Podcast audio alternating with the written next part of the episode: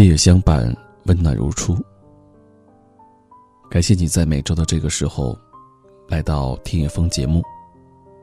我是主播叶风，夜晚的夜，微风的风。就在前两天，叶风收到听友通过微信给我的留言。他说自己一个人在广州，目前工作正在上升阶段。很想把老家的孩子带过来。孩子只有五岁。叶枫说：“你再等等，等你稳定下来，最多两年时间，孩子上小学之前把孩子接过来。”叶枫可以感觉到，这位妈妈心中的那种急迫，她恨不得明天就想把孩子接过来。那在今天的节目当中，就想和你分享的是这样的一个故事：再苦再难，也要把孩子带在身边。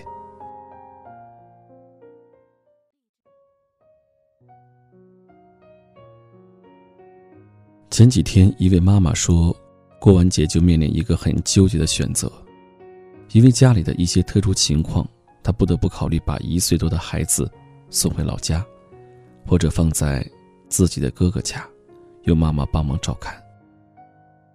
我听了他的讲述，觉得没有到非跟孩子分离不可的境地。只是家里老人觉得他可以去上班，减轻家里的经济压力。老人劝说，孩子小，给谁带都一样。可是她跟丈夫还是舍不得，想把孩子留在身边。老人说：“小夫妻不懂事，却忽视了孩子的心理需求。我们这一代父母，很多很多人，都有过留守的经历。当童年时缺乏的孩子长大后，为人父母，更想着给孩子好的呵护，因为那样的感受刻骨铭心。而且身边还有很多留守的小伙伴，依然在留守中迷失了自己。”我跟他说：“如果不是被生活逼得没有选择，请坚持把孩子留在自己身边。”戴安·伦曼斯有一首小诗写道：“如果我能再次养大我的孩子，我会先建立自尊，再决定盖房子。我会多用手指来画图，少用手指来指。我会少教训，多沟通。我会少用眼睛看表。”多用眼睛看世界，我会跑到更多的原野，看更多的星星。可惜的是，孩子成长只有一次，而且不能回转，更不能重来。错过了，真的就错过了。有很多的人都觉得孩子小的时候是不需要父母的，理由是孩子小，谁带都一样。其实这个理由是站不住脚的，可以从纯喂养的角度来说，却看上去很有道理。但是孩子不仅仅需要喂饱就行，他们还有心理需求。心理学家温尼科特在谈及个体发展时提到，在孩子生命的头几年里的情感发展，构成了人类个体心理健康的基础。心理发展直接影响孩子人格的形成。只有心理健康的孩子，才能真正成为幸福快乐的人。没有安全感的孩子，他会一直都被自卑包围着。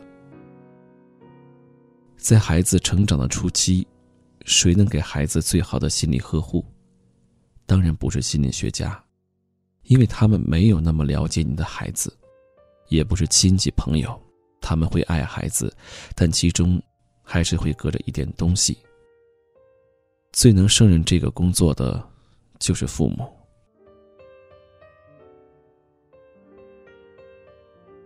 过年的时候回老家，看到亲戚家多了一个三岁的孩子。那个孩子一见到我就赶紧躲起来，你叫他过来吃东西，他就在那扶着门看着你，怎么叫都不敢过来。我拿了一点糖果给他，没想到他赶紧跑了。亲戚说这是一个表侄女的儿子，因为孩子父母在外面生了第三胎，所以只能把这个孩子寄养在这边。过年的时候也没有回来。吃饭的时候，那个孩子就乖乖的端着碗在旁边的小桌子上吃，不吵不闹。看到其他的孩子玩，他一个人就站在那边上看着。饭后，大人们逗小孩有人就问他“三加三等于几”，他把手指放在身后掰了老半天，才怯怯的说“等于七”。大人哈哈大笑，边上的孩子说：“错了，错了。”他脑子笨呐，不要逗他。亲戚轻描淡写的跟客人说。只见孩子低着头，脸涨得红红的，没有哭也没有闹。这时你会惊奇的发现，小小的他竟然出乎寻常的懂事。因为亲戚家本来就有两个孩子，那两个孩子常常在爷爷怀里蹦来蹦去，这个外来的他只能小心翼翼。他就这样被贴着标签，有着跟自己年龄毫不相符的懂事。在这样的原生环境中成长，今后心里肯定会出问题。温尼科特同时指出，未成熟及离家的儿童所遭受的远不至于亲身体验的忧伤，事实上达到了熄灭情感的地步。他在实际调研中发现。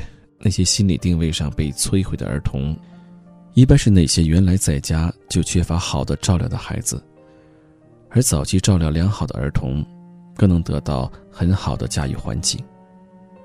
很多案例指出，很多问题孩子小时候都常常表现出压抑性的乖巧，而到了青春期，他们的问题就报复性的出现，容易发展出反社会人格、叛逆、形成坏的癖好等。所以，当父母将来有一天捶胸顿足的教训孩子时，内心最后悔的是当年没有好好养大孩子，想要重来一次就好。感慨自己的亲生孩子竟然形同陌路。我想，对一个孩子最大的伤害，往往是在孩子最需要你的时候，你却不在；而在孩子长大后不需要你的时候，你却紧紧跟着。步步相逼。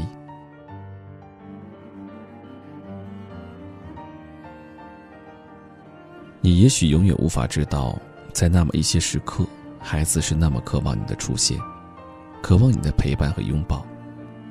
他曾非常非常爱你，想跟你说话，想听你说话。记得有一次，天空下了小雨，我在儿子幼儿园前厅的一棵树下躲雨。一边等着孩子放学，一边看着小班的孩子们陆续离园，操场上满满的欢声笑语，孩子们拉着妈妈或者老人的手回家去。有一个小小的身影在侧面的那栋教学楼门口一闪一闪。那是一个三岁左右的男孩，背着大大的书本，抬着头看着大门。他盯着一个又一个进来的人，等着自己妈妈的出现。可是等了很久，妈妈还是没来。看着他泛红的眼睛，老师蹲下来安慰他说：“也许妈妈堵车了，快来了，快来了。”孩子就一直等在那儿，依靠在门框，吹着冷风，小小的头一直仰着，眼睛一刻也没有离开大门的方向。我当时看到这个孩子，真的想过去抱抱他。做了父亲之后，我感觉自己的心更柔软了。看到他，就像看到儿子在那儿等我一般。所以每次我骑车的速度就会不由自主的加快，希望在他抬头的瞬间能看到我的脸，然后相视一笑，欢快的朝我奔来，大手紧紧的拉着小手。最后，当我拉着儿子的手离开大门的时候。我回过头，看见那个孩子，还是站在那门边等着妈妈。风声中还加了几声：“妈妈呢？妈妈哪儿去了？妈妈来了吗？”还有老师的安慰声。我懂这个孩子小小的期盼，还有心里对母亲的爱。可是妈妈呢，却并不一定能感受到孩子的这份期盼和爱，因为很多时候，大人的心已经被繁重的生活裹住了一层又一层。有人说，生活很苦，把孩子放家里是迫不得已。当然，做父母是一件不轻松的活，没有捷径可走。但是千百年来，我们还是有着含辛茹苦抚养孩子的父母。而且，亲手抚养孩子的快乐和满足，是任何工作都比不了的。更重要的是，这种爱能温暖孩子一生。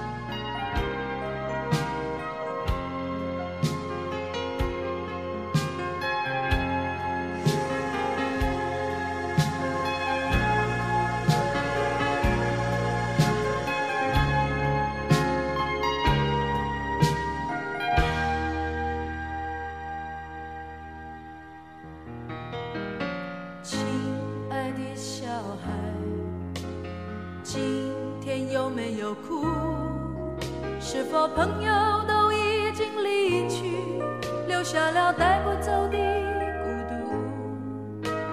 亲爱的小孩，今天有没有哭？是否遗失了心爱的礼物，在风中？